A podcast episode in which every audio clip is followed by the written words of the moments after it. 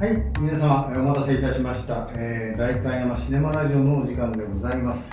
本日も、えー、蔦屋書店から、えー、私、映画親父こと吉川仁と、はい、えー、同じく大会松大書店の丸山がお送りいたします。はい、えーと、今日はですね、11月12日公開の、えー、細野晴臣さん、ミュージシャンのドキュメンタリーの、えータイトルなんだっけ？さよならアメリカ。はい、それが公開されることをちょっと記念いたしましてですねミュージシャンと映画の素敵な関係劇伴や出演の部分もあるとあったりとかするその辺をちょっと取り上げてはいお話ししていきたいと思いますのでよろしくおはい願いいたします、しくお願い。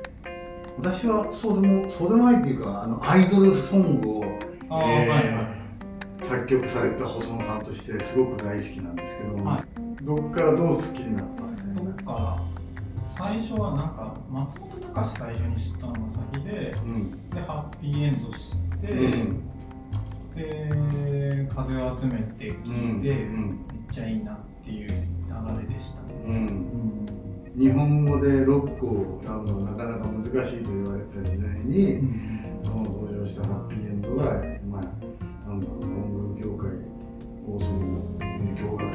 いうふうな、えー歴史がありますがその後だから私が18か19の時にはい。突然「ライディーン」という曲が全世界的にヒットしましてはい。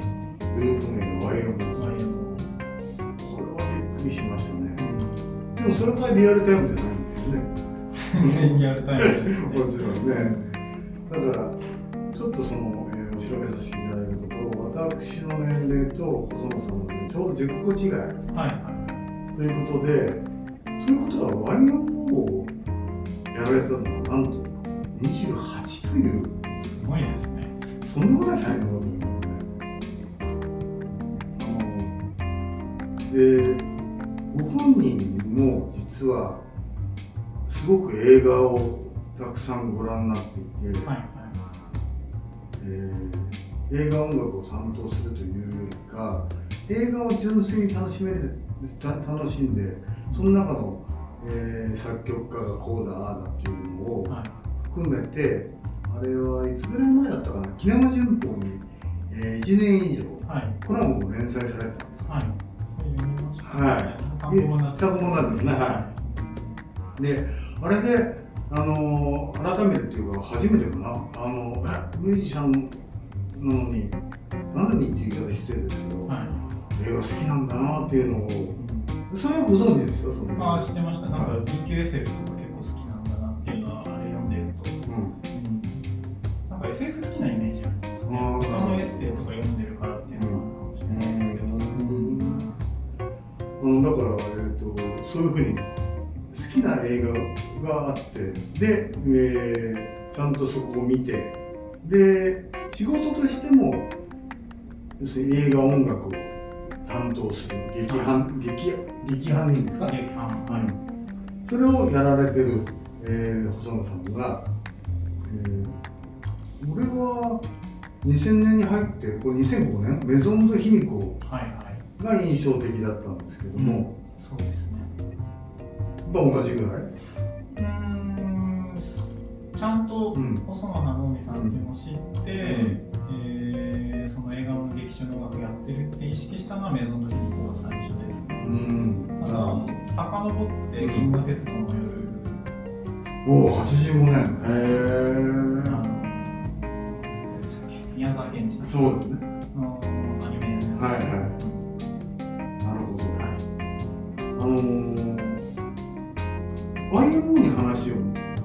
戻すとはい。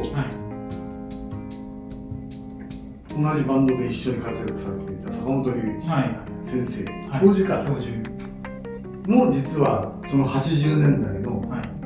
えー、1983年になってますね。はい。えー、と主演って言ってもいいと思うんですけども、えーデビッド・ボーイの、えー登場して「戦場のメリークリスマス」役者としてもそうなんですけども作曲家として劇伴に何だろうその、えーこの2人の映画に対してのその思い入れっていうのがはいはい。なんかびっくりするぐらいあるなそうですね。なんかこんなに昔からいろいろやってるんだって感じがしますよね、うん。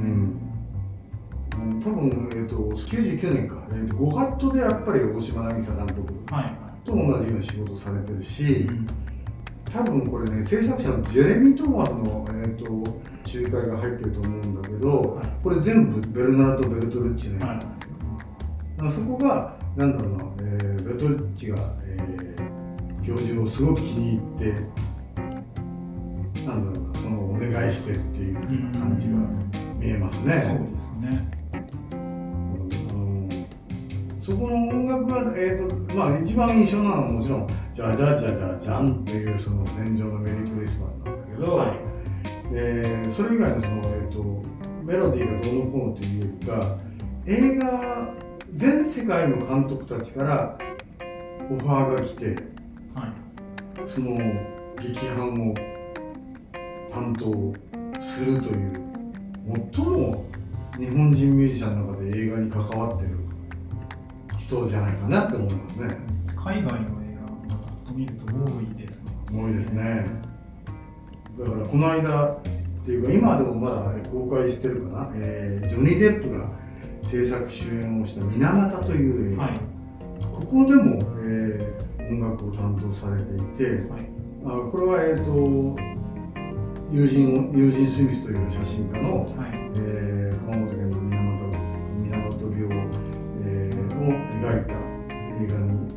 音楽をつけていただいたんですけどこれもなかなか良くて、えー、なんていうのかなその、えー坂本龍一さんがやっぱり世界的に、えー壊れてる方だなっていうのがよくわかりますね。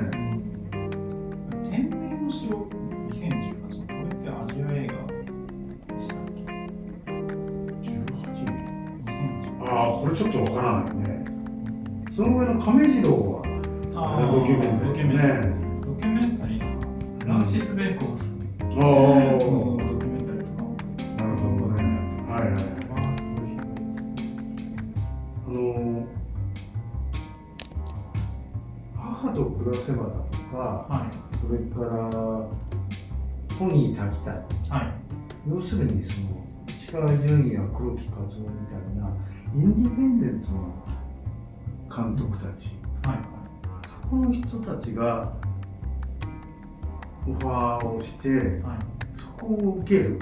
例えばレベナントのような世界を相手にしたハリウッド対策はい。だけじゃなくって、はい。インディペンデントに対しての愛情もすげえあるなっていうのがもう嬉しいですねそこは。あ振り幅がすごいですね。うん、一番直近のベケットっていうのをえーとジョン・デビッド・ワシントンテネットの。テネットはい。はい彼が主役のやつだった気がするので。配信これ？確かネットフリックスの配信。あそう。その、えー、と同じ年に、えー、と今絶賛レンタル中。あえー、とすいませんね。大会山ステーは、えーここで、えー申し上げますとレンタルが、えーはい10月29日で終了になっておりますのでちょっと借りられないんですけども、えー、巷ではレンタルしてます？約束のこれ宇宙と書いて空という読みますね、はい。えー約束の空。ここでもこれフランスとアメリカイギリスだったかな合作映画なんですけども、えーここでもちゃんと音楽をやられてる、えー2021年の年度になってるのでもう3本ここにあるっていうの。が彼ら大丈夫なのかっていうぐらいにお仕事されてますね。ですね。一時期闘病生活されてました。ねはい。そういうふうにあのミュージシャンが、えーちゃんと映画に関わっていただけてるっていうのはあの意識しないと見過ごしてしまうことがあるのではい。非常にそのチェックをししなきゃなと。じゃあ1個えっ、と細野さんが、はい。えーハッピーエンドという、はいはい。で作詞家となられたはい。松本隆さん。はい。映画監督やってるの知ってますか？え誰ですか？松本隆いや知知らないでしょ。はい。これがですねあるんですよ、えーパッケージになってないのではい。私は公開の時にちゃんと見てるんですけども一作だけですか？一作だけなんですよ、え1987年に東で公開された「微熱少年」っていう映画がはい。自分の青春時代はい。の、えー経験をもとにはいっていう唯一の監督作品がはい。劇中音楽をちゃんとやってるんですけど、えー。あります。意外やいその作詞活動ばっかりじゃなくて、はい。でもまあこれでわかんないですよ。あの次はなかったのがどういうことだったかわかんないんですけども、とは作詞活動に専念されたようですけども映画監督も一本あるとーえー桑田佳祐さんがそうですねそうですね。だからあのちょうど80年代から90年代にかけてそういう、えーと桑田さんもそうなんですけども、えーそれから、えーと玉置浩二さんの映画主演と「プレシアンブルーの肖像」だからそういう映画出演とかあったりとか、はえー映画にミュージシャンが大いに関わった時代。いはい。アイドルが、えー、とミュージシャンのアイドルがそのまま映画の主演というんじゃなくって、はい。ちゃんとしたアーティストたちが、えー映画の中で、えー音楽もやりながらっていう風な時代が80年代から90年代確実にありましたね。うん。えー、ともっともっと深掘りしていくとあこの人がこんなところで映画に関わってるじゃんとかあるはずなんですよね。だから遡ればもちろんその音楽家である加山雄三さんなんかははこちらで「断工作」という名前ではい。作曲活動をしてそれの楽曲を持って映画主演というふうなことをやってましたけどそれに、えーだけじゃない俳優としてだけじゃない、えー才能をこちら側で音楽まあそれが今で言うと福山雅治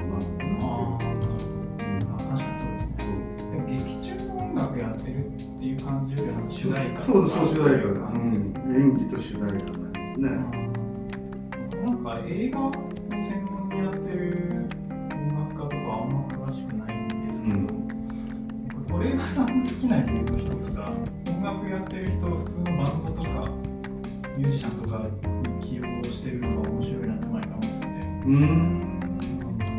そうなんですよ、まあ、万引き家族がうん。そのさんやってますけど、うんのそうですね。奇跡ってあの子供たちああのそうはいはいは電車をかける、いうん。あれもくるりっていうバンドがやってたりとか、そういうのが多いんですよね。だからえっ、と映画音楽専門ではないバンドにそう。っ劇伴を任せてるっていう感ていうことが多くて、じ理由はよくわからないんですけど、ね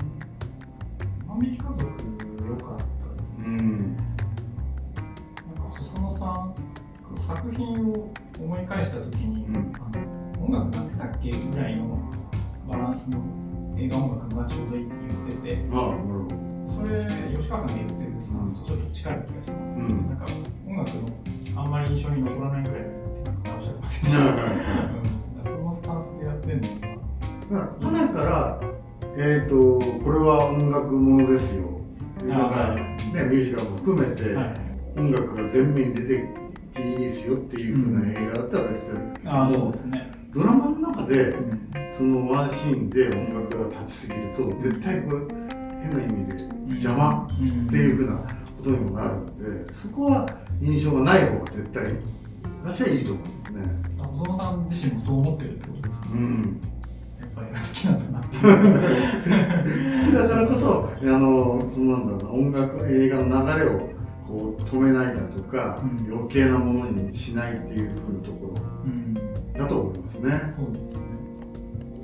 私が一番ちょっと困っちゃうのが主題歌なのかどうかわかんないけどもはい。エンドクレジットが出るとはい。突然歌が始まる映画が始まるんですよはい。ここはスコアで流してくれよっていう風なうん。のでも主題歌がかかると、うん。えーそれは勘弁だなっていう風なのも多々ありますねそうですね。